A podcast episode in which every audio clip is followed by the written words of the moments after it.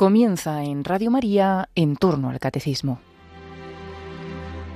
Como complemento a las explicaciones del padre Luis Fernando de Prada sobre el sacramento de la penitencia en su programa del Catecismo de la Iglesia Católica, les estamos ofreciendo en tres sábados la reposición de otros tantos programas de El hombre de hoy y Dios, que dirigió en 2013 el propio padre Luis Fernando sobre ese mismo sacramento. Hoy escuchamos el tercero y último de estos programas.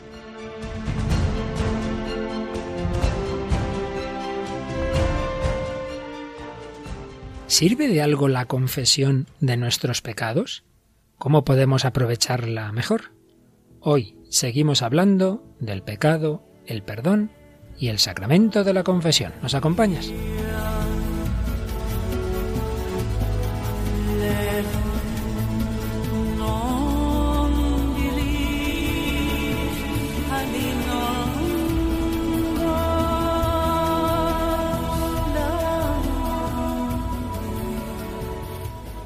Un cordial saludo, queridos amigos, querida familia de Radio María, queridos seguidores del hombre de hoy y Dios. Seguimos una semana más profundizando en los sacramentos. Vamos a acabar hoy, si Dios quiere, con el sacramento de la confesión tan importante para vivir de nuevo, para comenzar de nuevo tras nuestras muchas caídas. Y de nuevo tenemos también a Raquel Sánchez Mayo. Hola Raquel. Hola padre. Y vamos a, aprovechándonos de lo que escribía no hace mucho la gran escritora conversa en cierto sentido, María Vallejo Nájera, que recibe muchos correos, muchas cartas de muchas personas que a veces le abren su alma. Y concretamente nos cuenta el caso de una mujer a la que ella evidentemente que mantiene el anonimato, la llama Merche, pero dice lo siguiente, esta esposa de 35 años era profundamente feliz junto a un esposo que la adoraba y dos hijos adolescentes. Durante unas vacaciones estivales le presentaron a un hombre soltero muy atractivo, mientras su esposo estaba ausente a causa del trabajo. Pronto comenzó a coincidir con ese nuevo amigo en diversas reuniones sociales. Incómoda, pero muy tentada, permitió que la amistad fructificara y comenzó a sentir algo profundo hacia él. El verano finalizó y regresó junto a su esposo, que la recibió lleno de amor y ternura. Pero en el corazón de Merche algo había cambiado. Aquel amigo rondaba en su mente y comprendió que se estaba enamorando. Y entonces esta mujer escribe a María Vallejo Nájera que dice, descubrí un alma rota, muy católica, pero desesperada. Tengo tentaciones terribles de llamarle, me escribió. No paro de pensar en él. Le contesté contundentemente. Esa tentación no es más que una patraña del corazón que puede destrozarle la felicidad. Corra sin miedo hacia Dios a través de la confesión. Cuéntele todo al sacerdote y déjele que le bendiga. Manos consagradas en el sacramento de la confesión son manos poderosas contra todo tipo de mal. Me prometió que lo pensaría. Pocas semanas más tarde recibí el siguiente email. Le hice caso. Mi vergüenza era enorme. Lloré durante una larga hora en la que broté en manos de ese sacerdote, brotó en manos de ese sacerdote todo mi dolor y frustración. Él fue extraordinariamente comprensivo y me aconsejó orar con todo el corazón. Después me bendijo. Yo recordé entonces todo lo que usted me contaba sobre el gran poder de sanación de las manos consagradas, y mientras me bendecía el sacerdote grité interiormente a Dios que me curara esa obsesión. Entonces oí dentro de mí una voz que me dijo, No temas nada y agárrate fuertemente a mí. Aturdida y sin saber si aquello era producto de mi imaginación, me alejé temblando. No había dado ni diez pasos cuando me invadió una paz tremenda. Noté de golpe que aquel hombre ya nada me interesaba.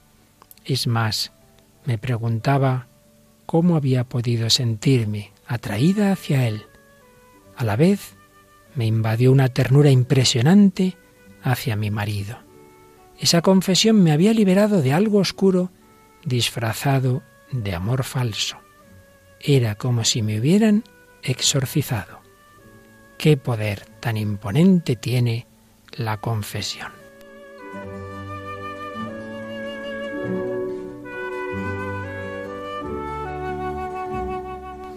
Pues un buen testimonio para comenzar, ¿verdad, Raquel? Sí, ya desde prontito ya un testimonio fuerte. El poder de la confesión, incluso no solo para perdonar pecados, sino para prevenirlos, para disminuir la fuerza de las tentaciones. Y es que la gracia de Dios, a través de los sacramentos, muy particularmente de la Eucaristía y de la confesión, pues es la que nos ayuda en ese día a día. Hemos estado hablando los días pasados de cómo es el Señor Jesús quien instituyó este sacramento como una especie de segundo bautismo en el que recomenzar tras nuestras caídas, como el Hijo de Dios, hecho hombre, prolonga su presencia y su misericordia a través de la Iglesia y sobre todo a través de este sacramento, como aparece en los Evangelios.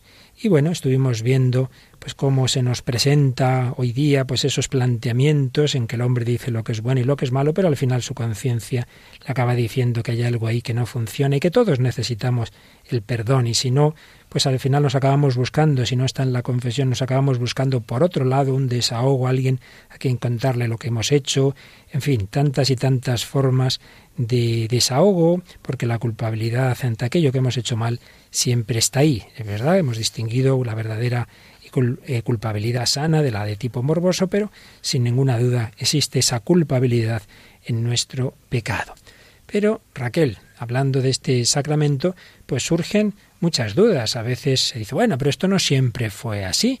Y, por ejemplo, resume muy bien el Catecismo de la Iglesia Católica algo que podríamos detallar si luego nos da tiempo sobre cómo ha sido a lo largo de los siglos eh, el sacramento del perdón número 1447.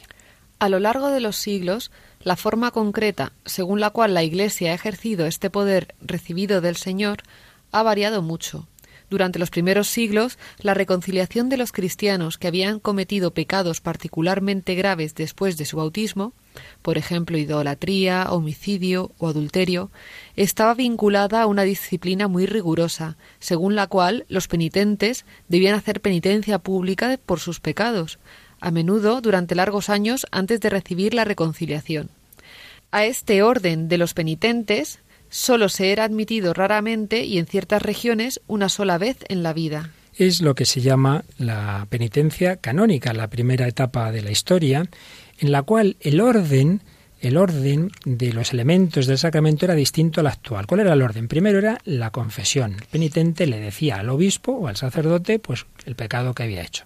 Segundo lugar, el obispo o el sacerdote le admitía al orden de los penitentes y le decía, bueno, pues ahora tienes que hacer penitencia un año, dos años, tres años. Madre mía. o por lo menos luego ya según fue pasando el tiempo, bueno, es toda la cuaresma. Entonces, y la penitencia, la penitencia era pública, es decir, se veía que esa persona estaba en un lugar antes de entrar en la iglesia o en la parte de atrás de la iglesia o con un determinado distintivo, la penitencia, no la confesión del pecado, que es donde algunos hacen lío. La confesión era privada, era eh, personal, era secreta. Claro, si el pecado era público, entonces sí, era público, evidentemente, pero si era privado, era secreto, eh, esa, esa parte era como ahora mismo. ¿Qué es lo que era público? La penitencia. Entonces, primero, confesar el pecado. Segundo, ser admitido al orden de los penitentes y hacer una larga penitencia. ¿Cuál es el sentido de esa larga penitencia? Pues que vaya disminuyendo la atracción por el pecado, que vaya disminuyendo la nostalgia del pecado, porque muchas veces no se ocurre, me confieso, pero nada, a los dos días estoy con el mismo deseo de hacer el mismo pecado. Si te has pasado un par de añitos ahí o un montón de tiempo haciendo penitencia, ya verás tú cómo se ha bajado mucho ese deseo. Y tercero, ya sí que venía la absolución, el ser reintegrado a la plena comunión. Normalmente en el jueves santo, en España el viernes santo, en Roma era el jueves santo, ya podían pasar a comulgar, podían entrar a la plena comunión con la iglesia tras la absolución del obispo. Entonces, el elemento es, son los mismos de ahora, pero en otro orden distinto. Primero la confesión, segundo la penitencia y una vez cumplida la penitencia, ser admitidos a la, eh, digamos, la absolución que ya permitía ser admitidos a la comunión. Son estos elementos en un orden distinto y, sobre, y con una penitencia larga. Y sobre todo, que esto es lo que hoy día nos resulta más fuerte y más duro, como acabas de leer, que al principio esto se podía hacer una vez o dos, y la segunda ya era solo en la hora de la muerte Por tanto, si uno había hecho picias gordas, ya le decían, bueno, hijo, pues ya no te queda más que la misericordia divina, porque ya no te puedes confesar más veces. Esto no es que se entendiera que venía así de lo alto, no, no, pero era la costumbre porque se entendía, claro, son los primeros siglos de un nivel espiritual muy grande, de mucho martirio. Decía, oye, que aquí las cosas hay que tomárselas en serio. Pero poco a poco ocurrió lo que resume a continuación esta segunda parte del número 1447. Durante el siglo VII, los misioneros irlandeses, inspirados en la tradición monástica de Oriente, trajeron a Europa continental la práctica privada de la penitencia, que no exigía la realización pública y prolongada de obras de penitencia antes de recibir la reconciliación con la Iglesia. El sacramento se realiza desde entonces de una manera más secreta entre el penitente y el sacerdote. Esta nueva práctica preveía la posibilidad de la reiteración del sacramento, y abría así el camino a una recepción regular del mismo. Permitía integrar en una sola celebración sacramental el perdón de los pecados graves y de los pecados veniales. A grandes líneas, esta es la forma de penitencia que la Iglesia practica hasta nuestros días. ¿Qué pasó, pues, a partir del siglo VII? Pues que en Irlanda, más bien que en torno a las catedrales o o las parroquias, la gente estaba más bien, como es una región muy, muy rural, en torno a los monasterios. Entonces iban a confesarse con los monjes. Y ahí ocurrieron estos elementos. Por un lado, como los monjes practican mucho la dirección espiritual, se fue uniendo la confesión con la dirección espiritual, entonces ya se empezaron a confesar pecados veniales también, que antes normalmente se reservaba para los pecados graves. Segundo, Claro, si le decían, ahora haces la penitencia, pues seis meses o lo que sea, y luego vuelves, eran distancias muy largas y, y, era complicado que pudiera volver el penitente. Entonces ya se cambió el orden. Y se le dice, bueno, pues te doy la absolución, pero tienes el compromiso de cumplir la penitencia, que es lo que hacemos ahora.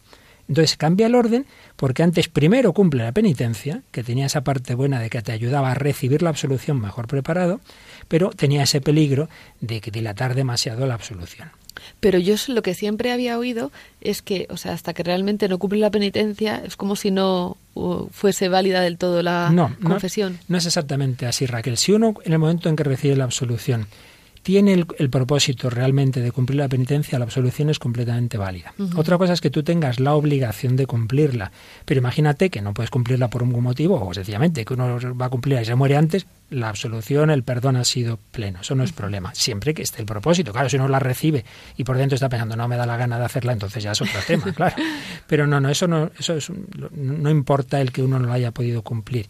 Pero simplemente que una, cada cosa tiene sus pros y sus contras. Entonces fue cambiando el orden. Y también los monjes vieron que era demasiado ya según ya iba bajando el nivel espiritual, decir a uno que solo se podía confesar una o dos veces en la vida, y entonces se fue ya extendiendo la confesión frecuente, porque además también hemos dicho que se confesaban pecados veniales. Entonces, los elementos esenciales en el fondo han sido siempre los mismos, que uno es consciente de un pecado, que se arrepiente, que lo confiesa en privado, porque ya hemos dicho que también en la primera etapa, en la esa penitencia pública o canónica, era pública la penitencia, pero no la confesión, esa era privada que hay que cumplir la penitencia en la primera etapa antes de recibir la absolución y en la segunda después de recibirla. Que se recibe la absolución a través de la Iglesia, que eso es lo esencial, que Dios perdona a través del obispo o de su delegado el presbítero y que hay que hacer esa reparación. Como ves, en el fondo los elementos de una forma o de otra siempre han estado.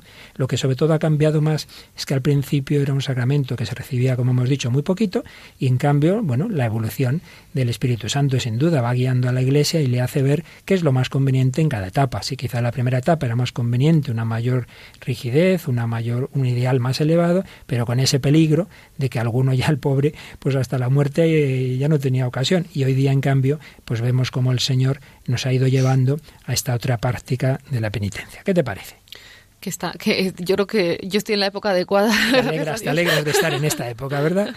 Bueno, pues como ves, esos elementos esenciales que siempre han estado en un orden o en otro, viene, nos los explica, nos los resume a continuación el número 1448. A través de los cambios que la disciplina y la celebración de este sacramento han experimentado a lo largo de los siglos, se descubre una misma estructura fundamental. Comprende dos elementos igualmente esenciales. Por una parte, los actos del hombre que se convierte bajo la acción del Espíritu Santo, a saber, la contrición, la confesión de los pecados y la satisfacción, y por otra parte, la acción de Dios por ministerio de la Iglesia. Por medio del obispo y de sus presbíteros, la Iglesia, en nombre de Jesucristo, concede el perdón de los pecados, determina la modalidad de la satisfacción, ora también por el pecador y hace penitencia con él.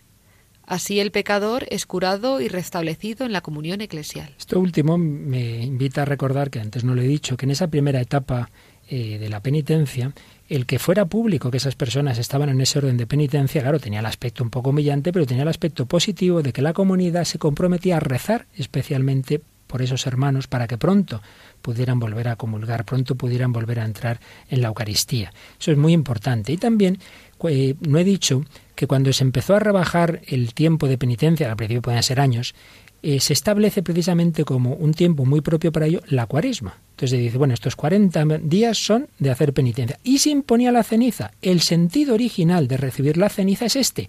Has quedado admitido al orden de los penitentes. Por eso, cuando nosotros empezamos la cuaresma, todos debemos ser conscientes de ello. Soy un pecador, admitido al orden de los penitentes, y me preparo a recibir la comunión en la Pascua. Por eso se les daba la absolución normalmente el jueves santo, en Roma ya hemos dicho, en España el viernes santo. Entonces, claro, por eso todo tiene su sentido, ¿verdad? Hoy día hemos perdido demasiado el sentido de la, una penitencia seria, de muchos días, por lo menos la cuaresma, que ya digo que antes eran más, de realmente hacer penitencia por nuestros pecados. Pero lo esencial, aquí nos lo dice el catecismo, son lo que hace el penitente, contrición, confesión de los pecados y satisfacción o cumplimiento de la penitencia y lo que hace Dios a través de la Iglesia, que es lo importante, claro, la absolución a través del obispo o a través del sacerdote. Yo creo que esto queda así claro, ¿no, Raquelita? Yo, yo, creo que sí, yo creo que sí. Queda bastante claro. ¿Qué es lo que podemos dudar más? Bueno, ¿qué arrepentimiento hace falta? ¿Qué es eso de la contrición? El catecismo nos lo explica, pero como vamos un poquito mal de tiempo, vamos a resumir. Hay una contrición perfecta, que ojalá Dios nos la diera siempre, que es que uno realmente tiene tal dolor por amor de Dios, no, no por sí mismo, ¿no? sino por se da cuenta que ha ofendido a Dios, que es un dolor muy grande y que de por sí ya perdona el pecado con el propósito de confesarse. Y también existe otro, otro dolor menos intenso que llamamos de atrición, que el, el, dolor de atrición nos lo dice en 1453 del Catecismo nos lo explica así. La contrición llamada imperfecta o atricción es también un don de Dios, un impulso del Espíritu Santo. Nace de la consideración de la fealdad del pecado o del temor de la condenación eterna y de las demás penas con que es amenazado el pecador. Tal conmoción de la conciencia puede ser el comienzo de una evolución interior que culmina bajo la acción de la gracia en la absolución sacramental. Sin embargo, por sí misma, la contrición imperfecta no alcanza el perdón de los pecados graves, pero dispone a obtenerlo en el sacramento de la penitencia.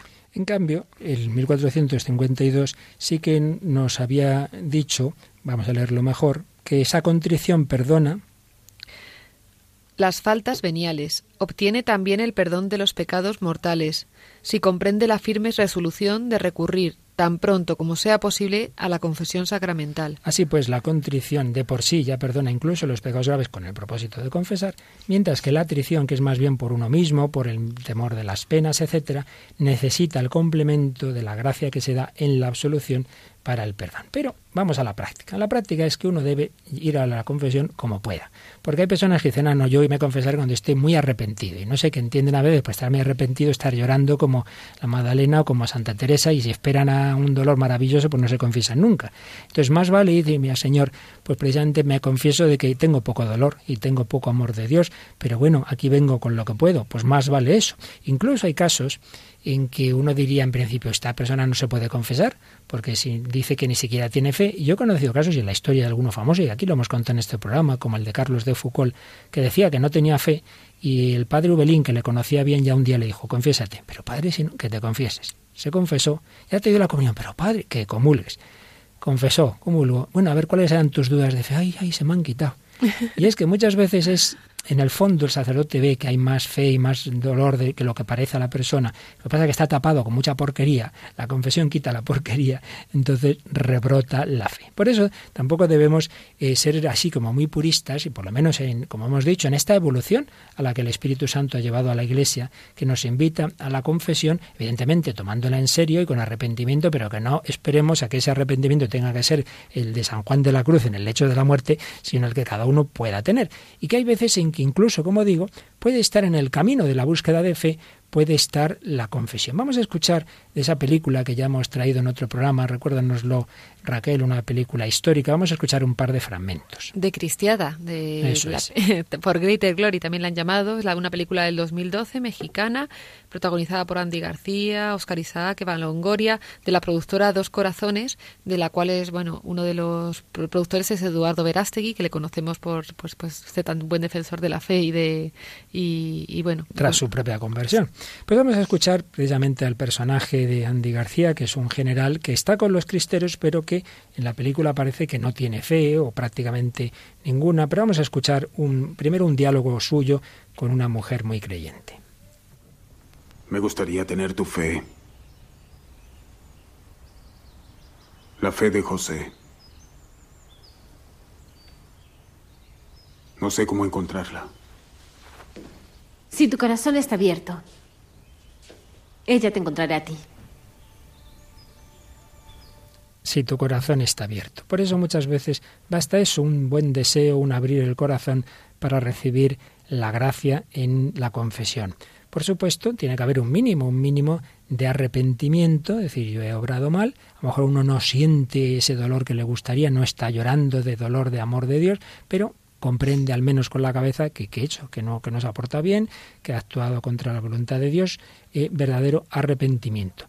Propósito, propósito. También decir, hombre, yo quisiera cambiar, pues también hay un mínimo de, de, propósito y confesar, pues con sinceridad, con humildad, eh, nuestros pecados. Vamos a escuchar precisamente cuando ya el final de la película iban a entrar en batalla y uno de los guerrilleros pues es un sacerdote que ahí aparece es una figura un poco ambigua pero se dirige el general a este sacerdote cuando van a entrar en batalla y le dice lo siguiente. Quiero confesarme. Ahora ahora. Tenemos que buscar los caballos llevarlos a un lugar seguro. Iré por atrás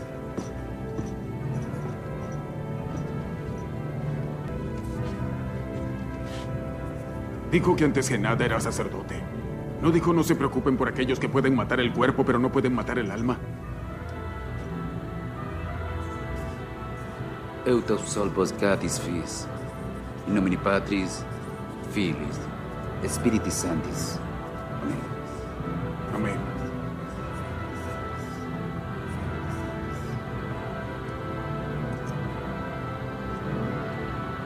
Padre, esto es entre usted y yo.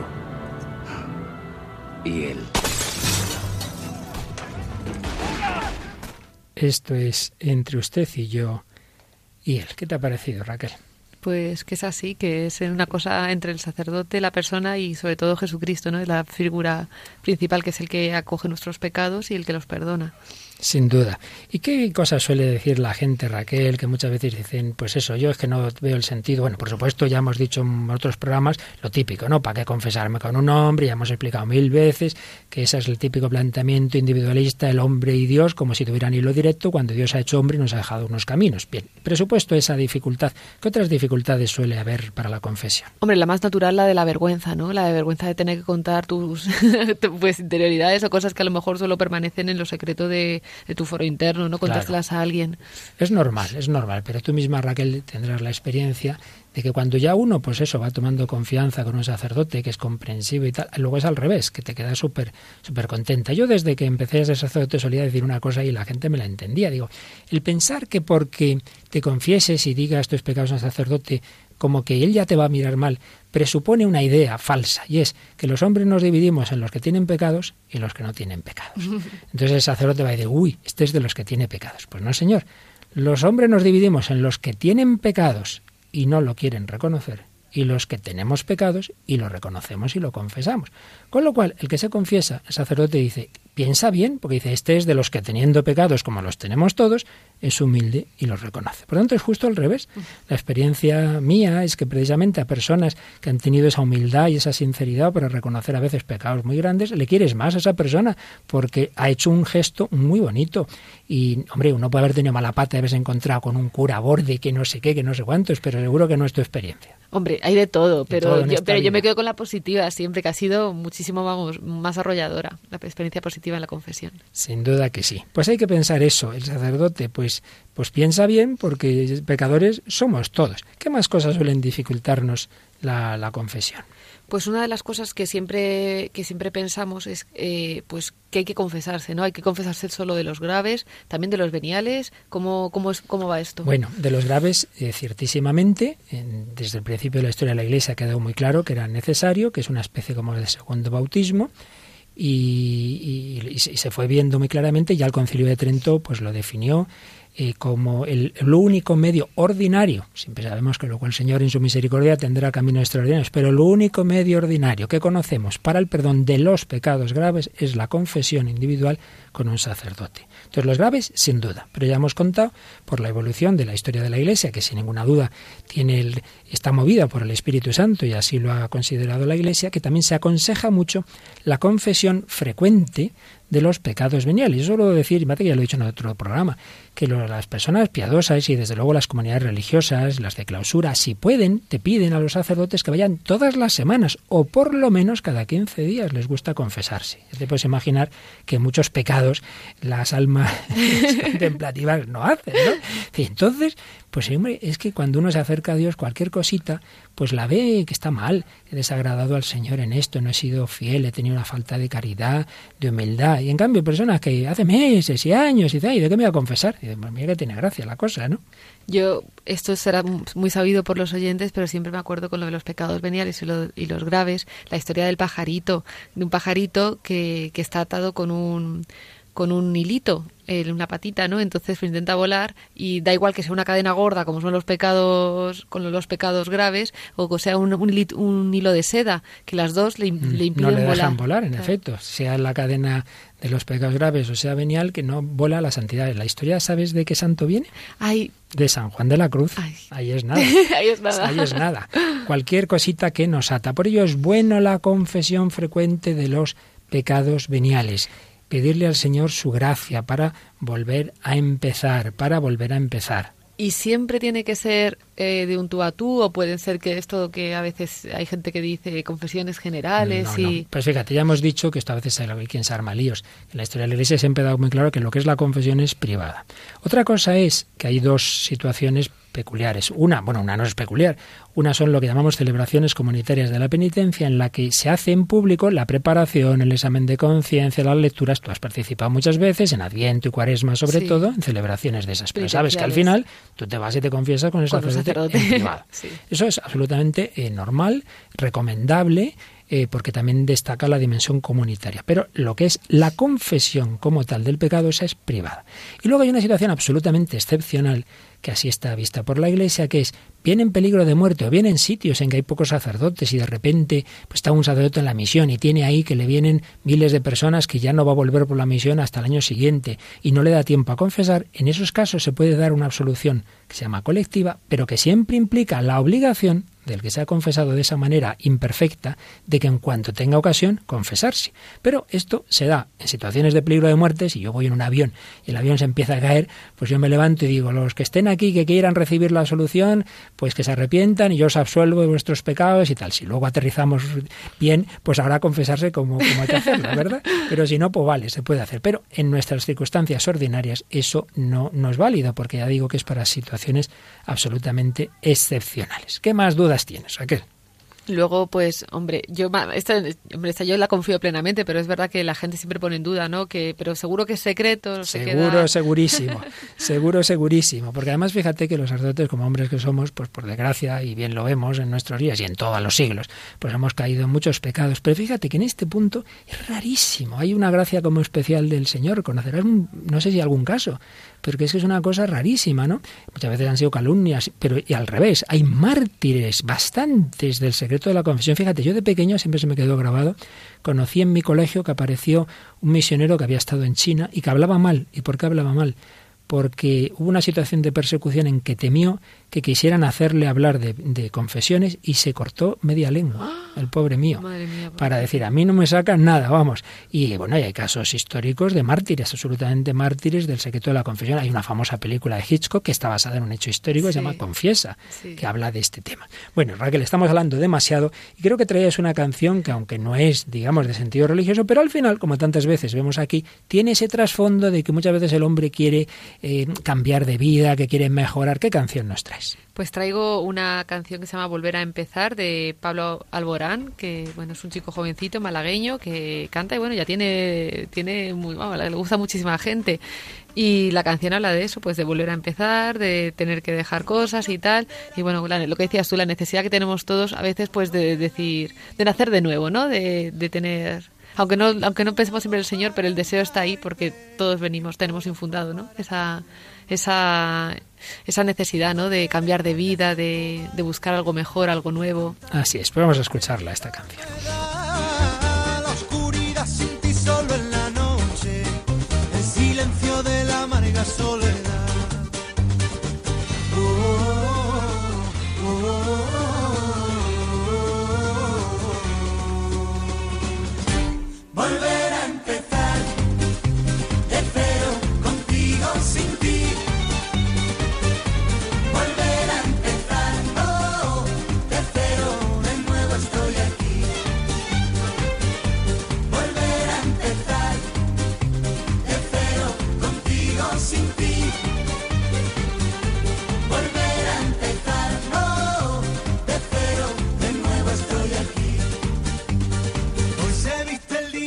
Colores, me levanto lleno de alegría y miles de promesas sin cumplir, ya ves, pero mira, sigo estando aquí.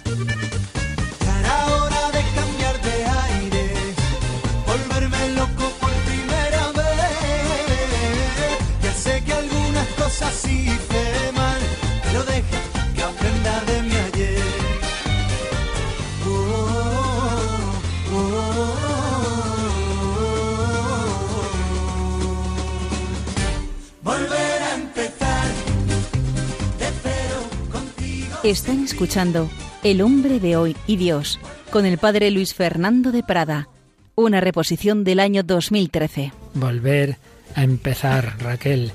Sobre esto de- del propósito, ¿verdad? Claro que es necesario para la confesión. También muchas veces hay dificultades, ¿no te parece? Sobre todo yo lo veo cuando se empieza, ¿no? Cuando la gente que, pues, bueno, no, no es verdad, puede ser cual- en cualquier momento, de, pues, cuando nos esperamos a veces porque siempre nos confesamos de lo mismo y dices, madre mía, no tengo solución cada vez que vengo a confesar y tal, y ya te da vergüenza hasta ir, sobre todo si te conoce el sacerdote, pues otra vez vengo con lo Pues mismo, otra ¿no? vez. Bueno, pues este es un punto en efecto muy importante, que yo suelo eh, explicar con una comparación así medio chistosa.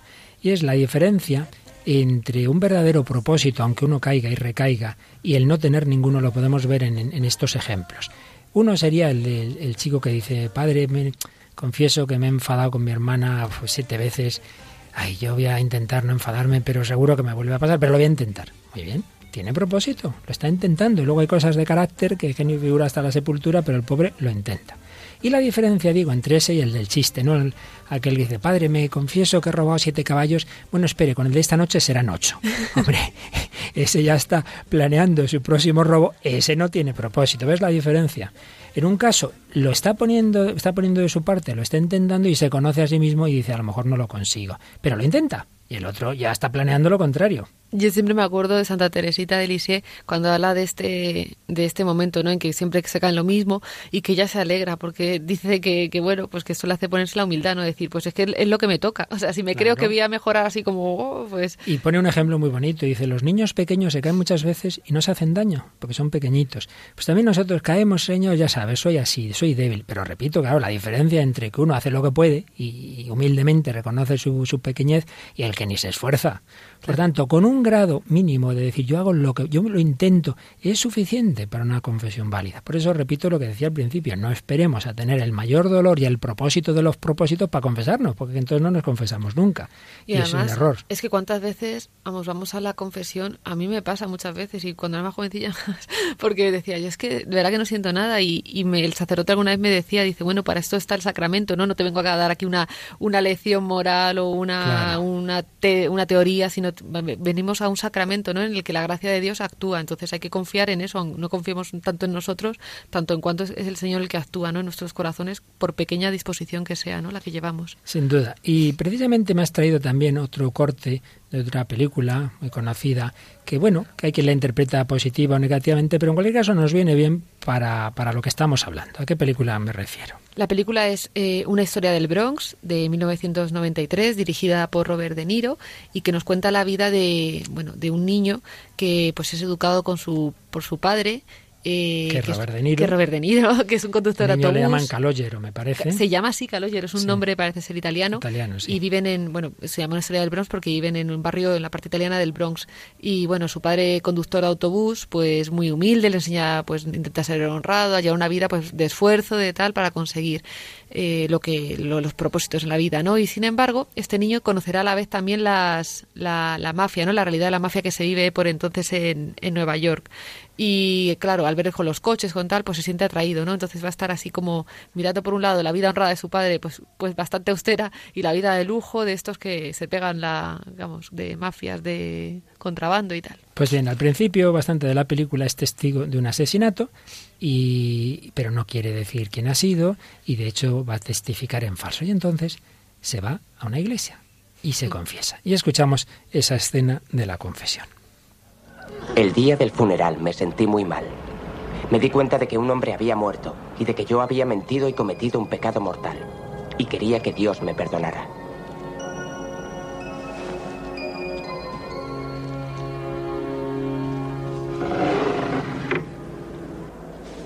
Perdón, padre, porque he pecado. Hace más de un mes que no me confieso. Y estos son mis pecados. He faltado dos domingos a misa He mentido al testificar sobre un crimen y he comido carne un viernes. Un momento, da marcha atrás y repite eso. ¿Lo de comer carne en viernes? No, no, eso no. Un poco más atrás. ¿Lo de mentir sobre el crimen? Sí, eso. ¿Sabes lo que has dicho? Solo fue una vez, padre. ¿Sabes cuál es el quinto? Sí, padre, sé cuál es el quinto. El quinto artículo de la Constitución dice no El quinto mandamiento. No matarás. Perfecto. Ahora quiero que me cuentes qué fue lo que pasó. No, padre. No puedo contárselo a nadie. No tengas ningún miedo, hijo. Nadie puede tanto como Dios. No esté tan seguro, padre. Su jefe es el que manda allá arriba. Pero en mi barrio el que manda es mi jefe. Sí. Llevas razón. Reza cinco Padre Nuestros y cinco Ave Marías. ¿Por lo del asesinato? No está mal, padre. ¿Qué dices? Adiós, padre. Era estupendo ser católico y confesarse.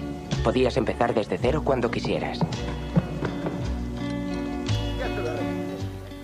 Bueno, hay muchas cositas aquí, ¿verdad, Raquel? Es graciosísimo. Es muy simpático. Está, empieza muy bien, pues se sentía mal, necesita el perdón de Dios. Eh, luego hay alguna cosa ahí en el diálogo, y sobre todo el final, que puede dar la impresión como es un poco irónico. Es estupendo esto de ser católico, no se confiesa de que no ha pasado nada, pero se puede entender bien. De hecho, la frase es preciosa, ¿no? Que si uno tiene un verdadero arrepentimiento y se confiesa, puede empezar de cero. ¿Qué te parece? A mí me parece pues que es así, ¿no? Que se que se que se puede empezar de cero es para mí es, es, es básico en la fe de cualquier católico es el y de cualquier persona al fin y al cabo, ¿no? Es el, diálogo con Nicodemo, ¿no? Se pueden hacer de nuevo, se pueden hacer de nuevo. Que es el deseo de todo hombre, ¿no? Cuando hemos cometido fallos, tal, pues a veces tienes, tienes ese deseo, ¿no? Pues se puede, se puede en que Jesucristo, claro. Yo creo que en el trasfondo de esta película está en sentido positivo, pero es verdad que hay personas que lo toman y a veces se meten con los católicos sentido irónico. Decir, claro, haces lo que te la gana, te confiesas y ya está. Bueno, vamos a ver te confiesas para que sea válida la confesión, ya hemos dicho que hace falta o al menos un grado mínimo de arrepentimiento y de propósito. Si no lo hace así, yo lo digo, pero no, hombre, entonces ya sí que no, no vale. Por tanto, se presupone que verdaderamente uno está arrepentido, en mayor, con mayor o menor amor o contrición o atrición, pero está arrepentido y no quiere repetirlo, porque si no sería inválida la confesión. Pero supuesto eso, En efecto, Dios perdona, Dios transforma, Dios rehace. Claro, cuanto mejor preparados estemos, como contábamos de los primeros siglos, ese era el sentido de una penitencia larga antes de recibir la absolución, mejor.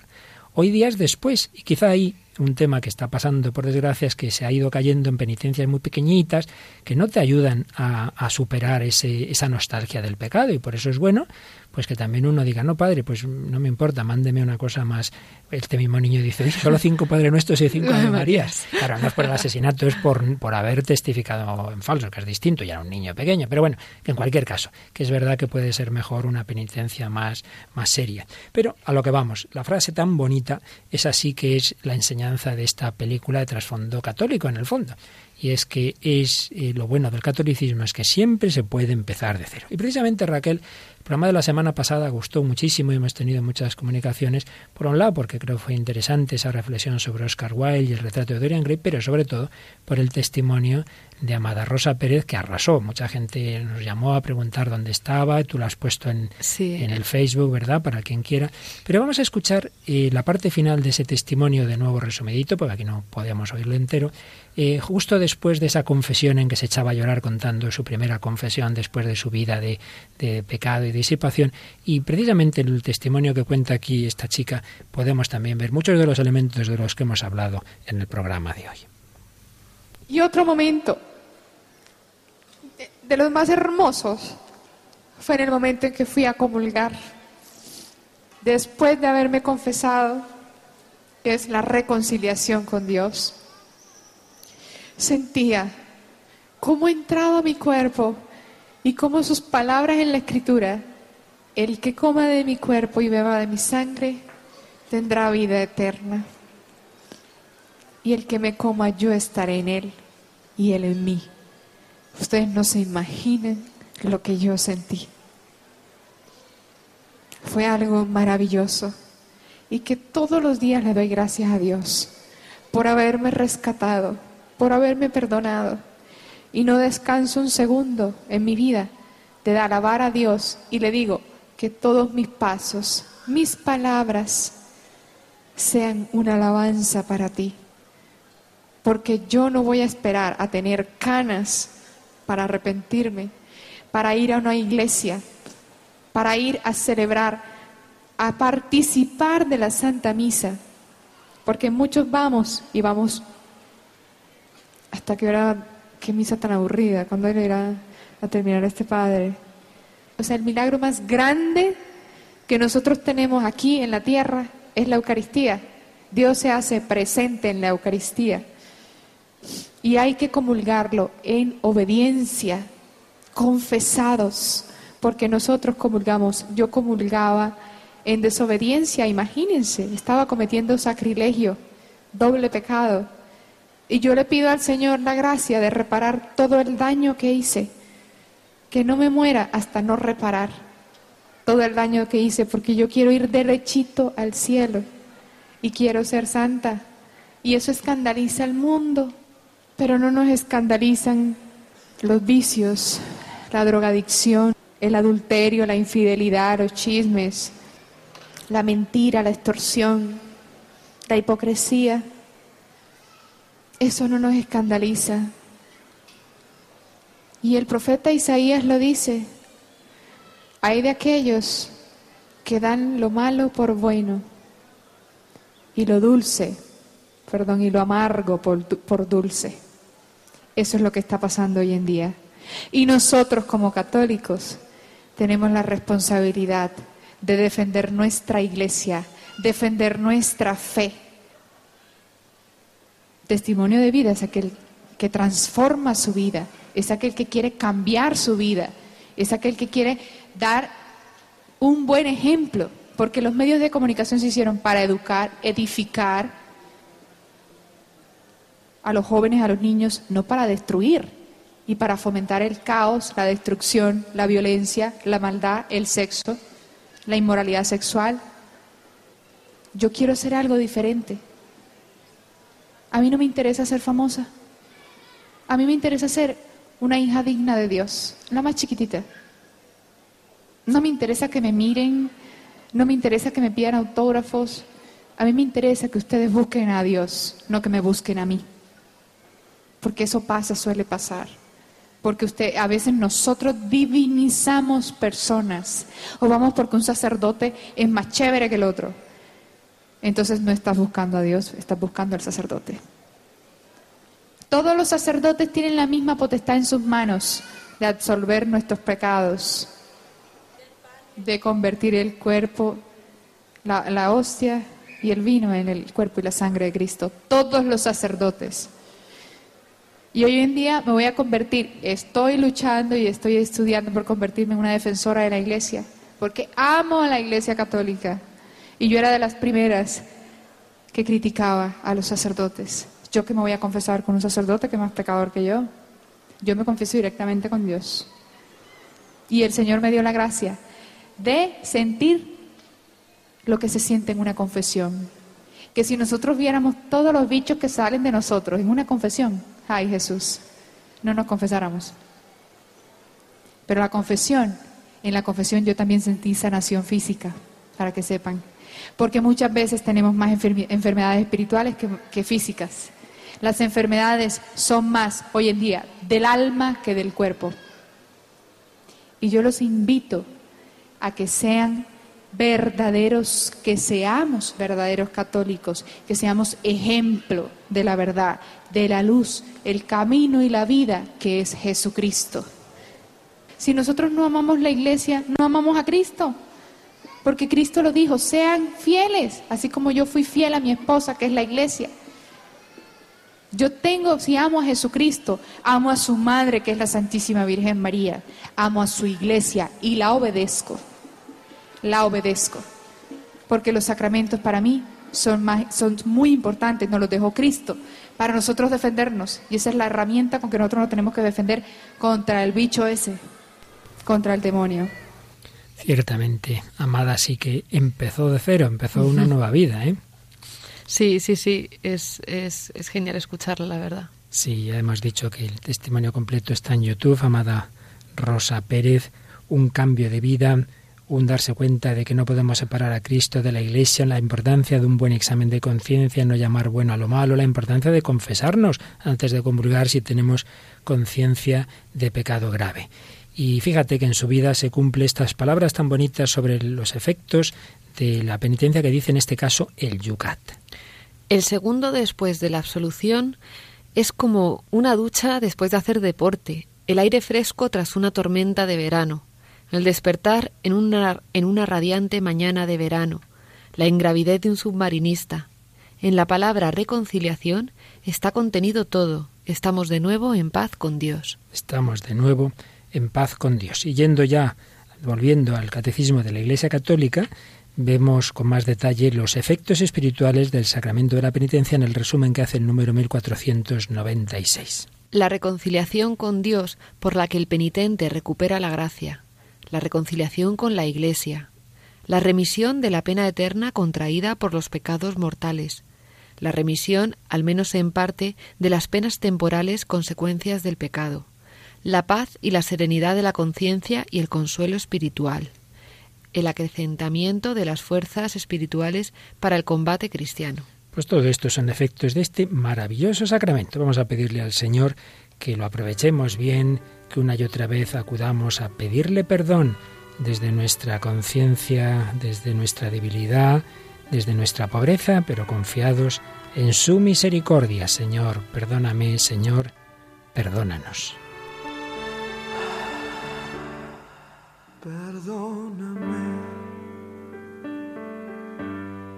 Sé que fallé una vez más.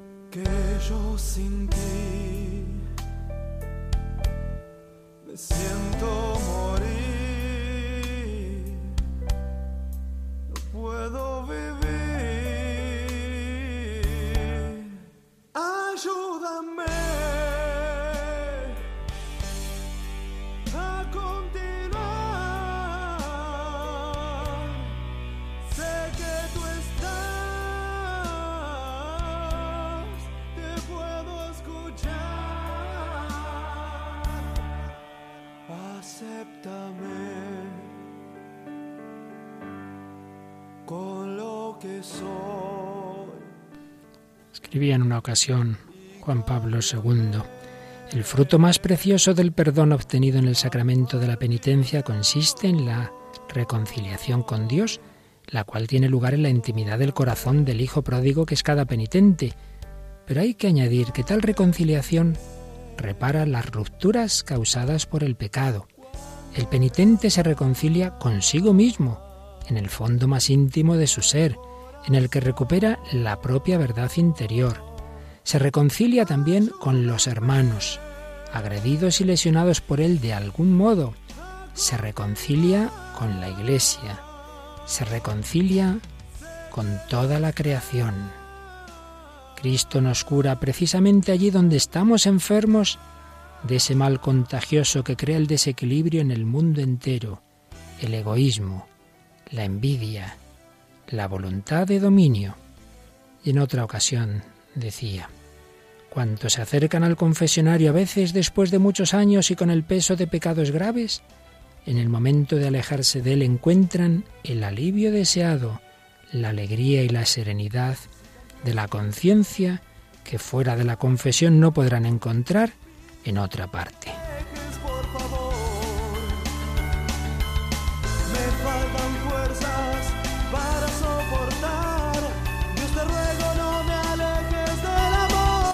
Miramos también a la Virgen con palabras de nuevo de Juan Pablo II.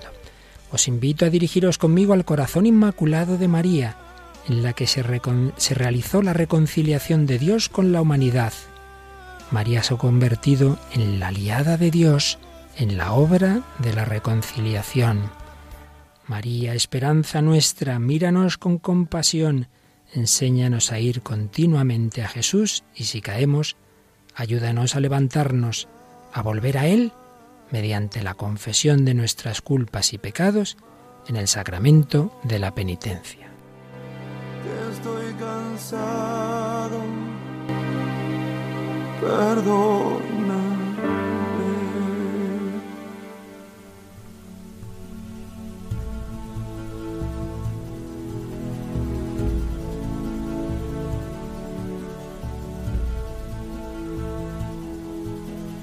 Pues nada, queridos hermanos, amigos, que busquemos con confianza el perdón de Dios. Todos lo necesitamos, todos somos pecadores, todos necesitamos ser perdonados. Gracias a Raquel Sánchez Mayo, a Juan Manuel en el control y a todos vosotros, queridos amigos, que desde el corazón del hombre contemporáneo sigamos buscando a Dios.